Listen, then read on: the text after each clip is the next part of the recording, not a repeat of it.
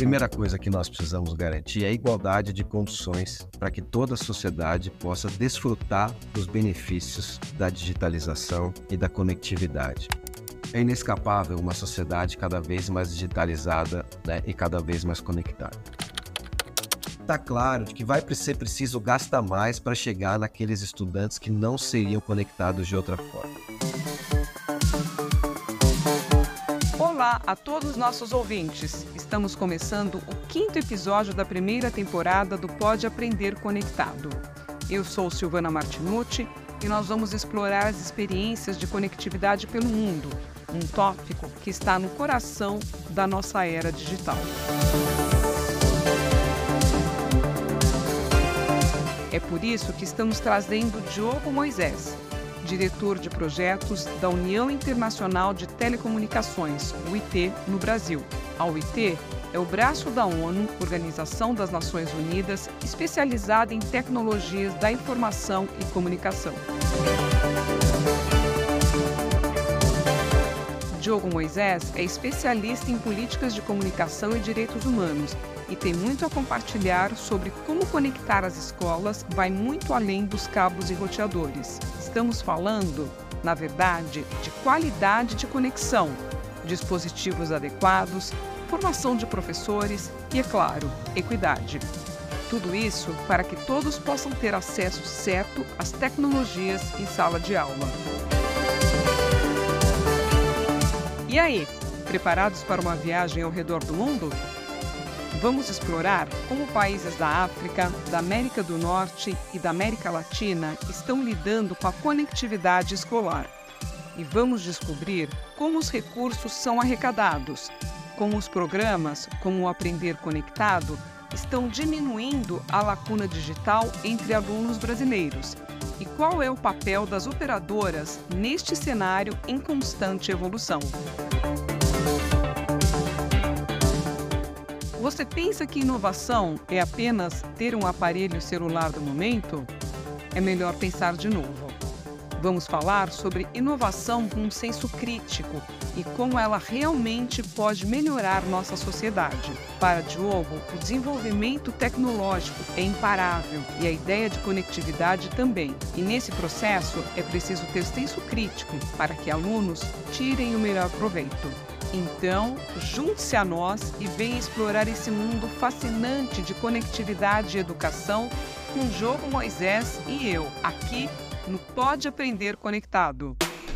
5G, banda larga, online, backhaul, Big Data, offline, chatbot, cyberespaço, cookies, cachê, online, inteligência artificial, nuvem, online, letramento digital. Pode Aprender Conectado, podcast da conectividade. Jogo, inicialmente obrigado por aceitar o convite do nosso podcast e eu gostaria que você introduzisse o nosso ouvinte ao trabalho que a UIT realiza pelo mundo. Você pode explicar um pouco sobre como é a atuação da instituição? Claro, Silvana. A UIT ela é a agência da ONU mais longeva. Ela tem mais de 150 anos e ela nasceu é, com o objetivo de criar padrões para que as diferentes redes de telecomunicações, à época o telégrafo, né, é, pudessem conversar entre si. Então, durante é, mais de 100 anos, a UIT, e até mais recentemente, a UIT é, teve prioritariamente esse papel de padronização tecnológica e de uso de frequências, para que os diferentes países do mundo, as diferentes empresas, as diferentes redes pudessem conversar entre si. Esse é o principal papel histórico da UIT, é o que ela fez ao longo dos últimos anos, mas mais recentemente, Silvana, a o IT vem buscando é, trabalhar naquilo que a gente chama de políticas de telecomunicações ou políticas de inclusão digital. Ela absorveu é, este objetivo e hoje ela tem, eu não diria uma dupla identidade, mas ela está passando por esse processo de transformação para deixar simplesmente de ser uma agência que padroniza é, tecnologias e frequências para também atuar como um motor é, da inclusão digital em âmbito internacional. Então, eu diria que, resumidamente, esses são, são os dois grandes papéis atualmente da União Internacional de Telecomunicações. Diogo, a sua posição como diretor de projetos da UIT no Brasil te proporciona uma visão bastante privilegiada dos desafios e dos progressos da conectividade nas escolas ao redor do mundo. Eu gostaria que você nos contasse um pouco sobre a importância da conectividade nesse ambiente educacional.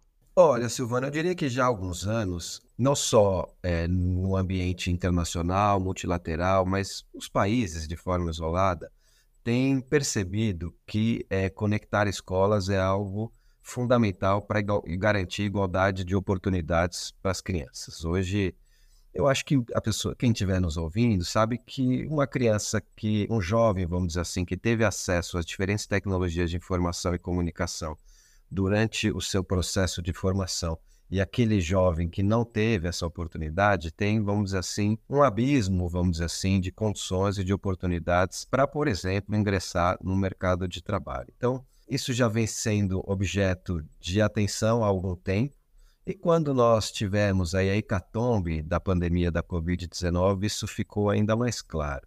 Embora naquele momento da pandemia né, as escolas estivessem fechadas e o objetivo imediato fosse garantir que as crianças tivessem acesso é, à internet em casa para que pudessem participar das atividades online, isso só reforçou a ideia de que é preciso garantir igualdade de oportunidades vinculado a esse processo de aprendizado ligado às tecnologias de informação e comunicação. Nesse processo, Silvana, é importante dizer que a UIT, com este reforço, vamos dizer assim, da importância das políticas de conectividade escolar, a UIT se uniu a uma outra agência da ONU, que é muito conhecida, que é a Unicef, né? que cuida, vamos dizer assim, dos assuntos ligados à infância. E juntos, é, o IT é, e Unicef fundaram a iniciativa Giga, que é uma iniciativa que tem como grande objetivo apoiar os países para que todas as escolas do mundo estejam conectadas até 2030, ou seja, daqui a sete anos. É uma iniciativa muito importante, a primeira parceria orgânica de duas agências da ONU. Isso dá um pouquinho a dimensão da importância que essa agenda ganhou nos últimos anos. E é possível dizer hoje, né, que com maior ou menor intensidade, absolutamente todos os países do mundo estão trabalhando com essa agenda de conectar escolas, que significa levar infraestrutura para a escola, garantir que existam conteúdos apropriados para que crianças, jovens e professores possam se utilizar e também garantir que, especialmente os docentes, os professores, eh, tenham a formação necessária para tirar o melhor proveito de todo o potencial que a internet permite, vamos dizer assim, né? Essa agenda ganhou uma centralidade que a coloca, eu diria, sem medo de exagerar, como uma das principais agendas, como uma das principais políticas públicas que estão sendo implementadas aqui no Brasil. Diogo, a gente sabe que existem desafios significativos no fornecimento de conectividade confiável para as escolas. Na sua opinião, é possível identificar quais são esses principais desafios da conectividade dentro da educação e quais são os obstáculos mais comuns que os projetos de conectividade enfrentam nos diferentes países. Olha, Silvana, falando especificamente sobre o Brasil, eu acho que a grande questão é que no Brasil existem muitos países, né? Muitas situações diferentes, né? Você tem áreas urbanas absolutamente densas, com uma infraestrutura de telecomunicações abundante, é, e à medida que nós vamos para as regiões rurais, para as áreas remotas, especialmente é, nas áreas rurais do Nordeste e na região Norte, né, é, o acesso à infraestrutura de telecomunicações começa a ficar cada vez mais escasso. Então, existe um desafio estrutural que é levar infraestrutura, cabos e fios, vamos dizer assim, né, para essas regiões não atendidas para que elas também possam ter acesso à internet de alta qualidade. Quando a gente fala em alta qualidade, a gente está falando basicamente da tecnologia de fibra ótica, que é uma tecnologia mais recente que hoje já está disponível, vamos dizer assim, é, nas principais cidades brasileiras. Então tem esse desafio estrutural que não é simples, não é barato, vamos dizer assim. Em alguns lugares você tem, inclusive, obstáculos geográficos que não são é, triviais, né? Por exemplo, na região norte, você não pode abrir uma estrada para cabear né, para botar o cabo e chegar numa determinada localidade. Você tem que usar o que já existe e, ou, por exemplo, né, buscar soluções alternativas, como passar cabos nos leitos dos rios, que é o que está sendo feito hoje é, especificamente é, na Amazônia. Né? Existem, evidentemente, alguns lugares onde não é possível chegar com esses cabos, onde você precisa usar tecnologias alternativas, tá? São basicamente duas. É a tecnologia de rádio, vamos dizer assim, são enlaces de rádio que vai levando de torre em torre até chegar ao usuário final, ou a tecnologia por satélite, que é, tem as suas limitações. Hoje a gente tem aí uma série de novidades tecnológicas nesse setor. Você tem hoje os chamados né, satélites de baixa órbita, né, onde se lançam uma série, centenas de satélites e onde eles estão um pouquinho mais baixos, a qualidade do sinal é um pouquinho menor, a latência é um pouquinho melhor e a latência é substancialmente menor, tá? Então existe uma série de desafios estruturais sob o ponto de vista é, da infraestrutura de telecomunicações. Agora, isso é o que o IT faz prioritariamente. Agora, para o bom uso das tecnologias em sala de aula, para que se tire o melhor proveito delas, aí são necessários é, necessários uma série de outros insumos. Para ainda ficar na seara de infraestrutura, né, quando a gente chega com uma conexão é, numa determinada escola, você precisa montar a rede interna dessa escola. A depender do tamanho da escola, das condições, enfim, também não é, uma, não, não é algo absolutamente trivial.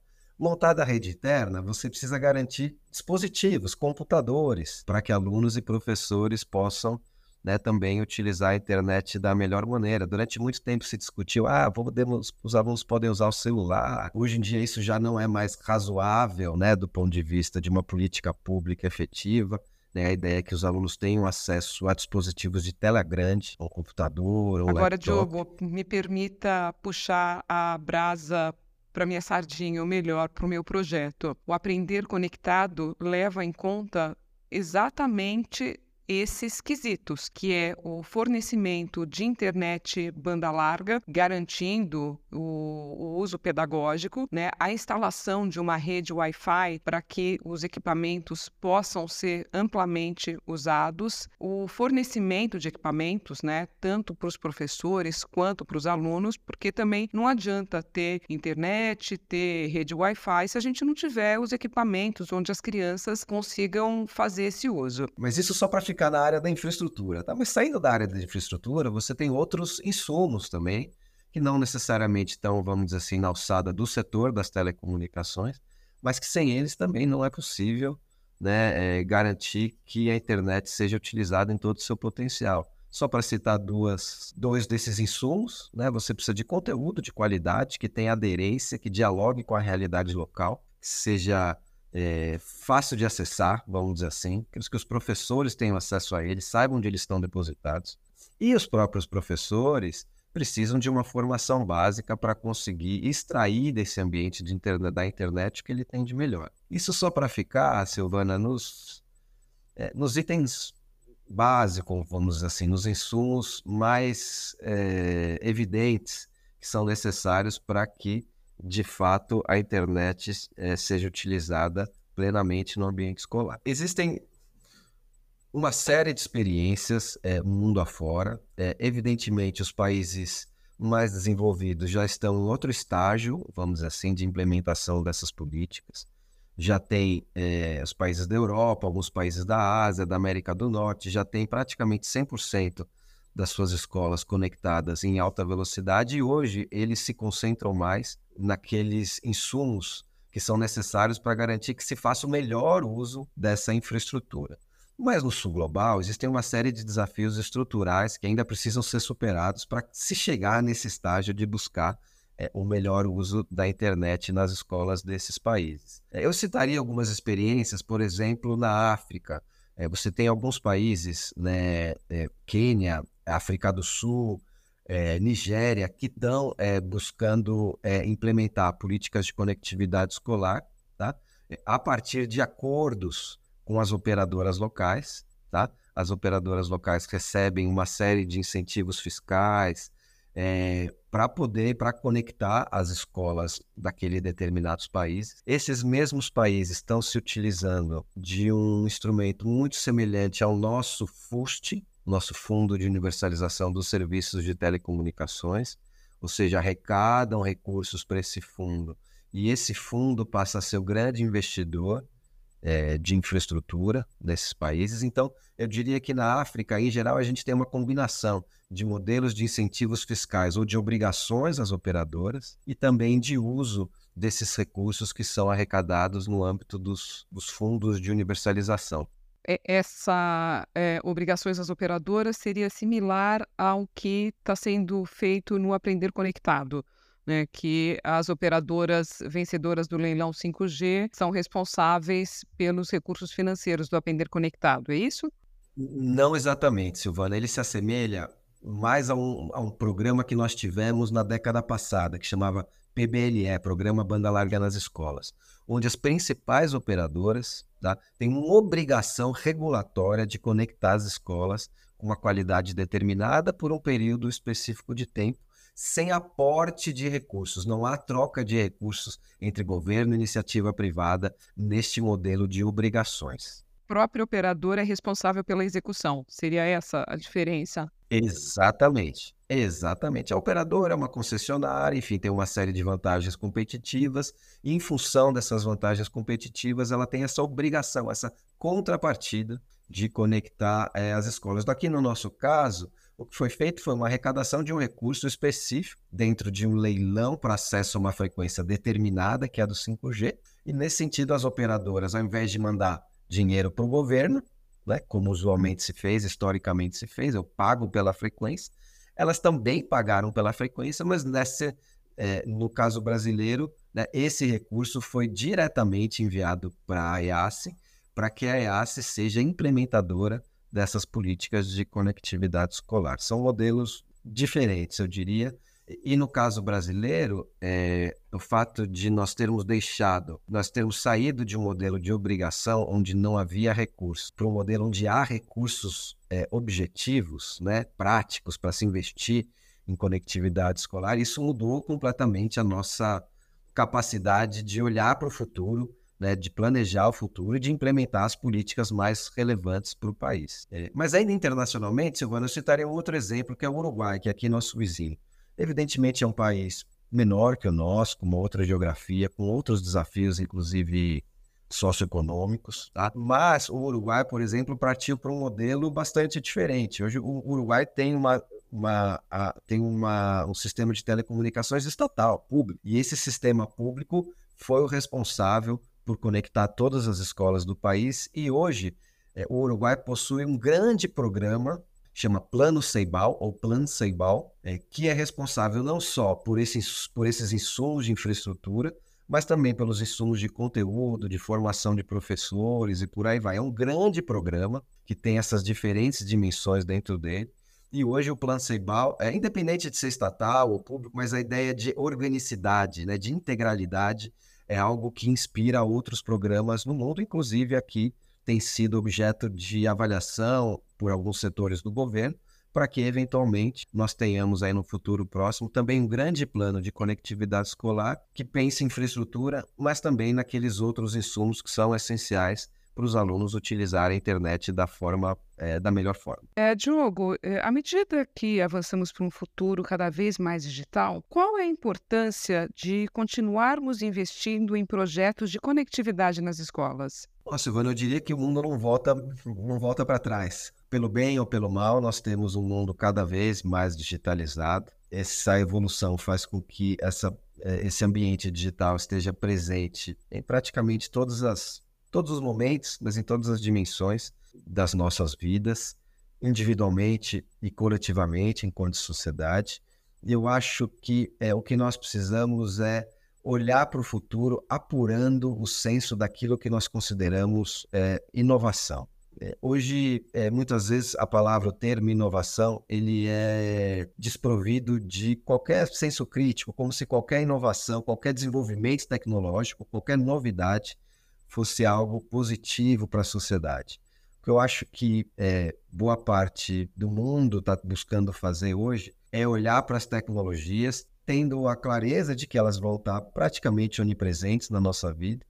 Mas buscando ter um olhar para saber qual de fato é o uso, os usos tecnológicos, as inovações que agregam de fato coisas positivas para a vida em sociedade. O desenvolvimento tecnológico é imparável, vamos dizer assim. nas suas diferentes dimensões. A ideia de conectividade também é algo que não volta para trás, a gente vai estar cada vez mais conectado, mas é preciso ter um pouco de senso crítico para que o desenvolvimento tecnológico e mais, as políticas públicas vinculadas aos diferentes setores busquem tirar o melhor proveito dessas tecnologias e não necessariamente né, é, é, buscar padrões de conectividade pelo simples fato né, ou pela necessidade de, vamos dizer assim, estabelecer novos padrões ou novos usos tecnológicos sem que isso de fato seja positivo é, para a sociedade. É inescapável uma sociedade cada vez mais digitalizada né, e cada vez mais conectada. Primeira coisa que nós precisamos garantir é a igualdade de condições né, para que toda a sociedade possa desfrutar dos benefícios da digitalização e da conectividade. Hoje, infelizmente, embora a conectividade cresça e a digitalização cresça também, ela cresce de forma, uma forma de pirâmide absolutamente desigual. Os que mais têm conectividade, enquanto aqueles de baixo estão adentrando esse mundo, passam a ter, enfim, qualidades de conexões melhores, serviços melhores, dispositivos melhores. O que nós precisamos estabelecer é um padrão mínimo para que toda a sociedade possa desfrutar dos benefícios da conectividade. Isso está ligado não só é, a uma ideia de inclusão, mas uma ideia de inclusão com equidade. Acho que equidade, Silvana, é, é uma palavra-chave para que o futuro digital não seja um futuro que estimule desigualdades, mas um futuro que aponte por uma sociedade mais justa, mais igualitária, mais livre nesse sentido e por aí vai. E você acha que o aprender conectado vai ser capaz de diminuir esse fosso digital? Olha, Silvana, eu diria que o Aprender Conectado é hoje, talvez, um dos principais programas em âmbito internacional para a conectividade escolar. Né? Primeiro que são recursos substanciais, talvez não todo o que é necessário para conectar todas as escolas do país, mas existem recursos aí razoáveis, né, da ordem de 3 bilhões de reais, para conectar é, as escolas brasileiras. É, e eu acho que uma outra, um outro elemento importante dessa conversa é que eu acho que está claro no Brasil que é importante dar continuidade, dar seguimento a esse processo, buscando olhar para aquelas escolas que não seriam conectadas não fosse ação do poder público. Olhar de trás para frente. Porque há uma tendência em políticas públicas em se querer atingir o maior número possível de pessoas com aquele recurso determinado. Tem a ver com a ideia de eficiência do gasto público, isso é absolutamente natural. Em geral, qual seria o olhar né, do gestor da política? Ah, vamos conectar as escolas grandes dos grandes centros urbanos, porque a gente gasta menos e conecta mais gente. Essa lógica mantida é, ad eterno, vamos dizer assim, vai fazer com que aqueles que estão na ponta, aqueles que estão nas escolas em cidades pequenas do norte, né, aqueles que estão nas escolas das regiões rurais é, do Nordeste fiquem esquecidos para sempre. Porque estas escolas, conectar estas escolas e esses estudantes é mais caro por estudante.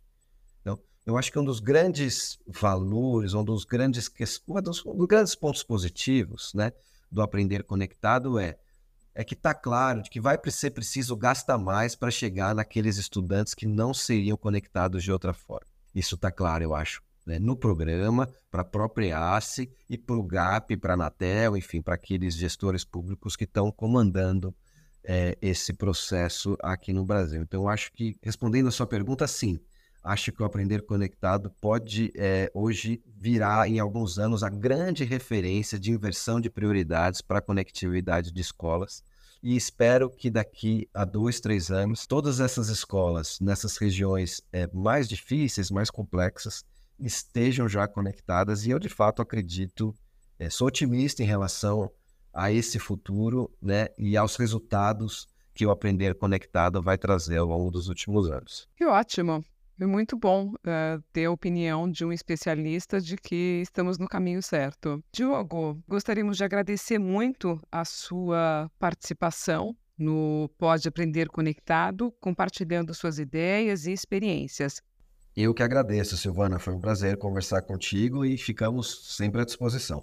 Obrigada aos nossos ouvintes por acompanharem mais um episódio do Pode Aprender Conectado. E se você gostou, não deixe de seguir nosso podcast e nossas redes sociais.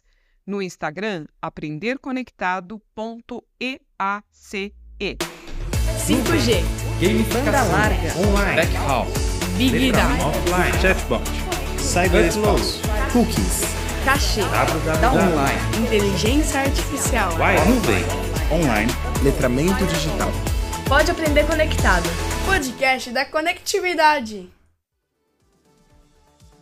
Fiquem ligados, pois no próximo episódio vamos falar sobre os impactos e avanços no ensino em escolas que já possuem uma nova infraestrutura tecnológica. Até a próxima!